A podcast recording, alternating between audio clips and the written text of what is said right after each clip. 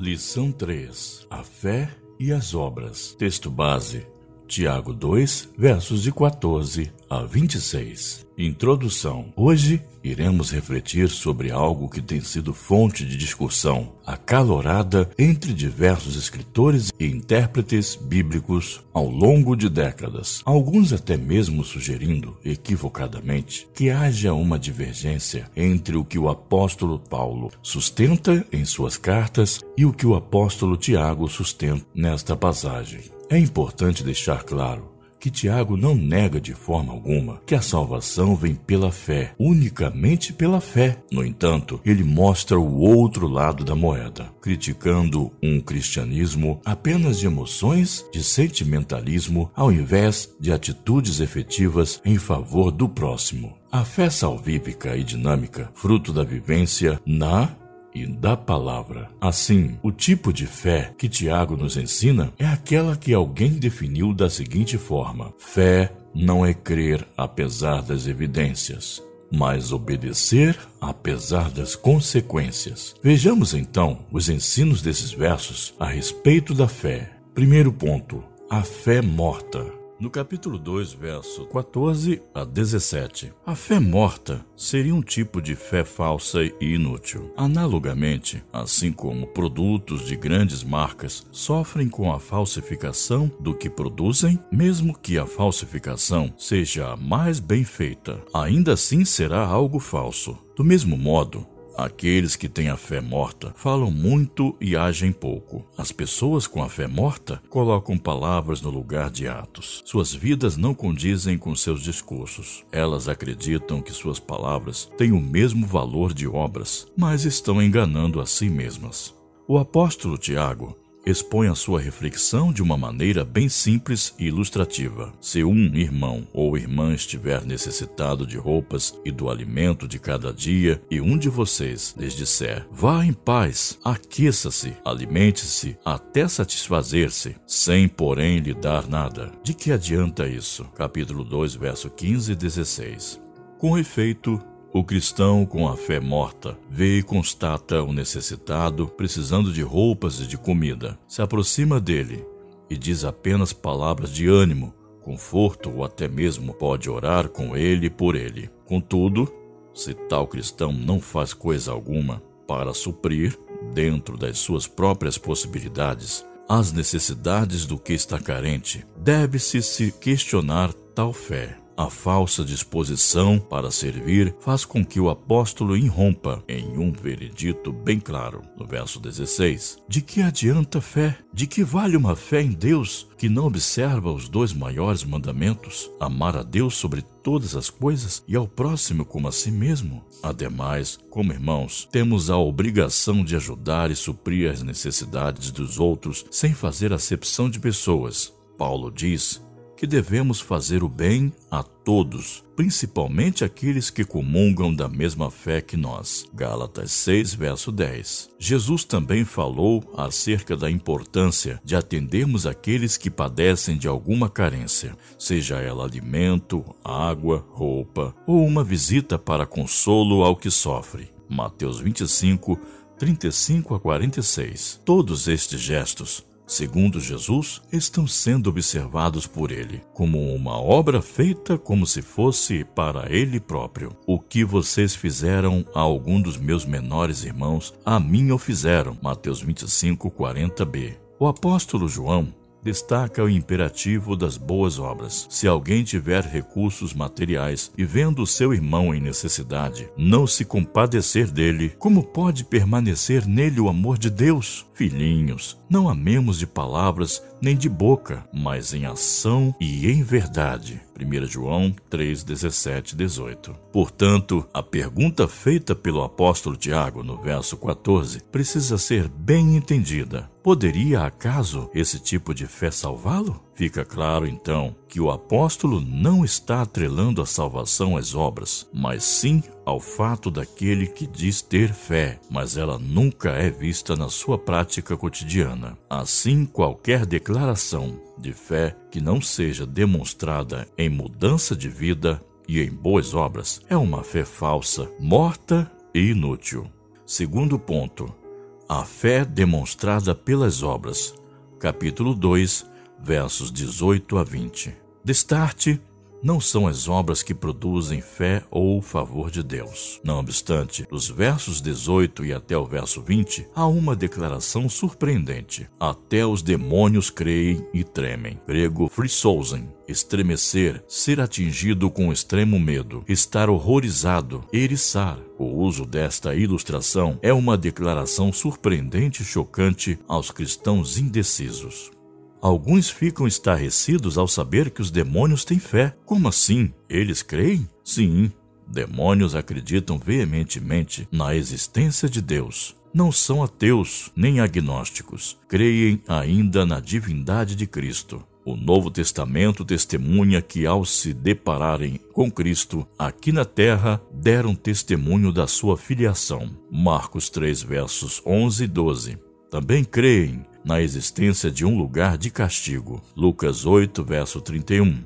E reconhecem Jesus Cristo como o juiz. Marcos 5, 1 a 13. Sujeitam-se ao poder de sua palavra. Wiesby, 2007, verso 6 página 458, nos ensina a respeito deste particular. Mas crer e tremer não são experiências que produzem salvação. Uma pessoa pode ser esclarecida em uma mente e até tocada em seu coração e ainda assim perder-se para sempre. A verdadeira fé salvadora envolve algo mais que pode ser visto e reconhecido, uma vida transformada.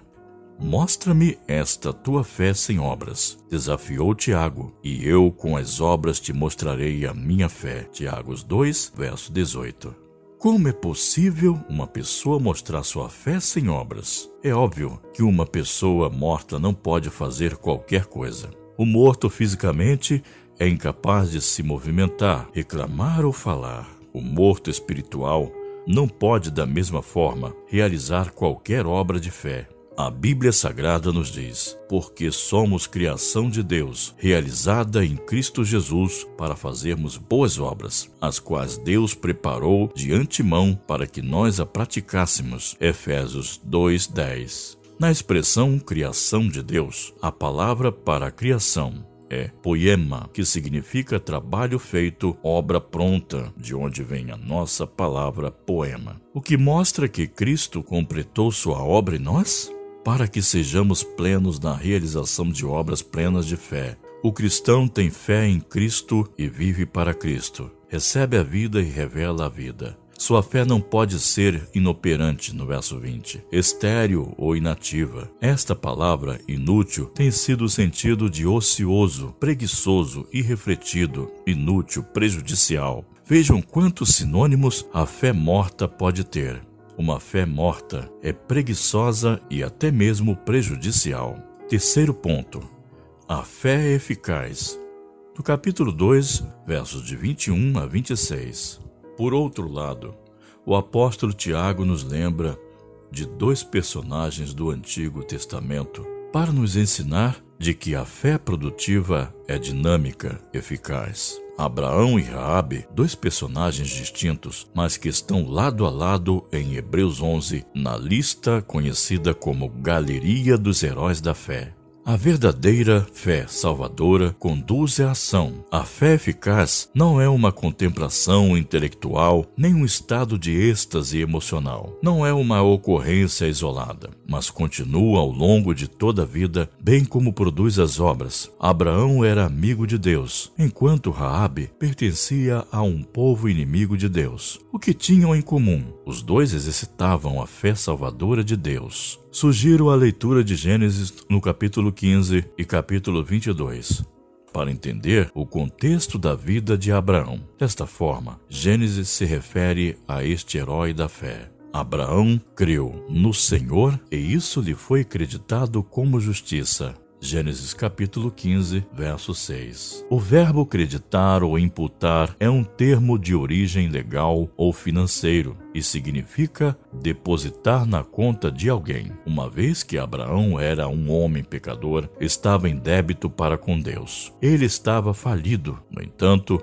creu em Deus que colocou justiça em sua conta. Abraão não trabalhou por essa justiça, ele a recebeu como dádiva de Deus. Foi declarado justo pela fé, foi justificado pela fé. Eis o exemplo singular de um homem com uma fé eficaz, dinâmica, segundo a qual devemos atentar e buscar praticar. Raabe nem mesmo pertencia ao assim chamado povo de Deus. Ela possuía pouca informação sobre Deus e, ao seu alcance para chegar a uma conclusão de que precisava crer. Por isso podemos dizer que sua fé foi verdadeiramente extraordinária, exemplo de uma fé eficaz e operante. Sua história é registrada em Josué capítulo 2 e capítulo 6. Israel estava se preparando para conquistar a cidade de Jericó. O líder Josué enviou espias até a cidade para explorar o território. Os espias enviados encontraram Raab Raabe, uma meretriz que os protegeu e que declarou crer naquilo no que Deus havia dito e naquilo que ele faria.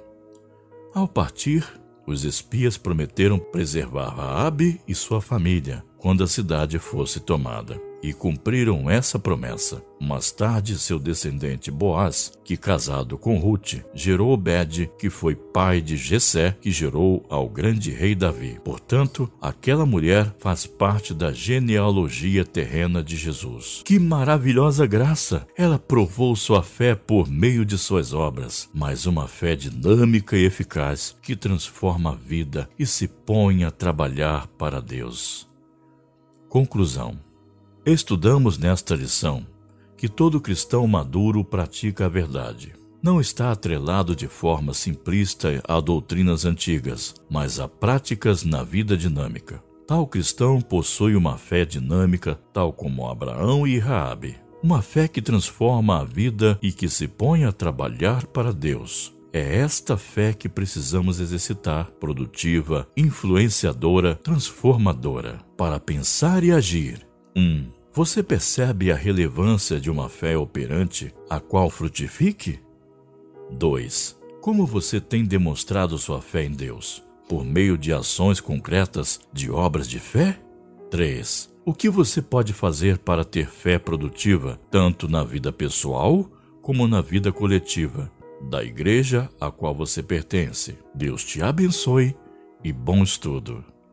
Leitura diária, segunda-feira, Hebreus 11, versos de 1 a 6. Terça-feira, Marcos 11, versos de 7 a 16. Quarta-feira, Hebreus 11, versos de 17 a 29. Quinta-feira, Hebreus 11, versos de 30 a 40. Sexta-feira, Mateus 25, versos de 35 a 45. Sábado, Tiago 2, versos 14 a 19. Domingo, Tiago 2, versos 20 a 26.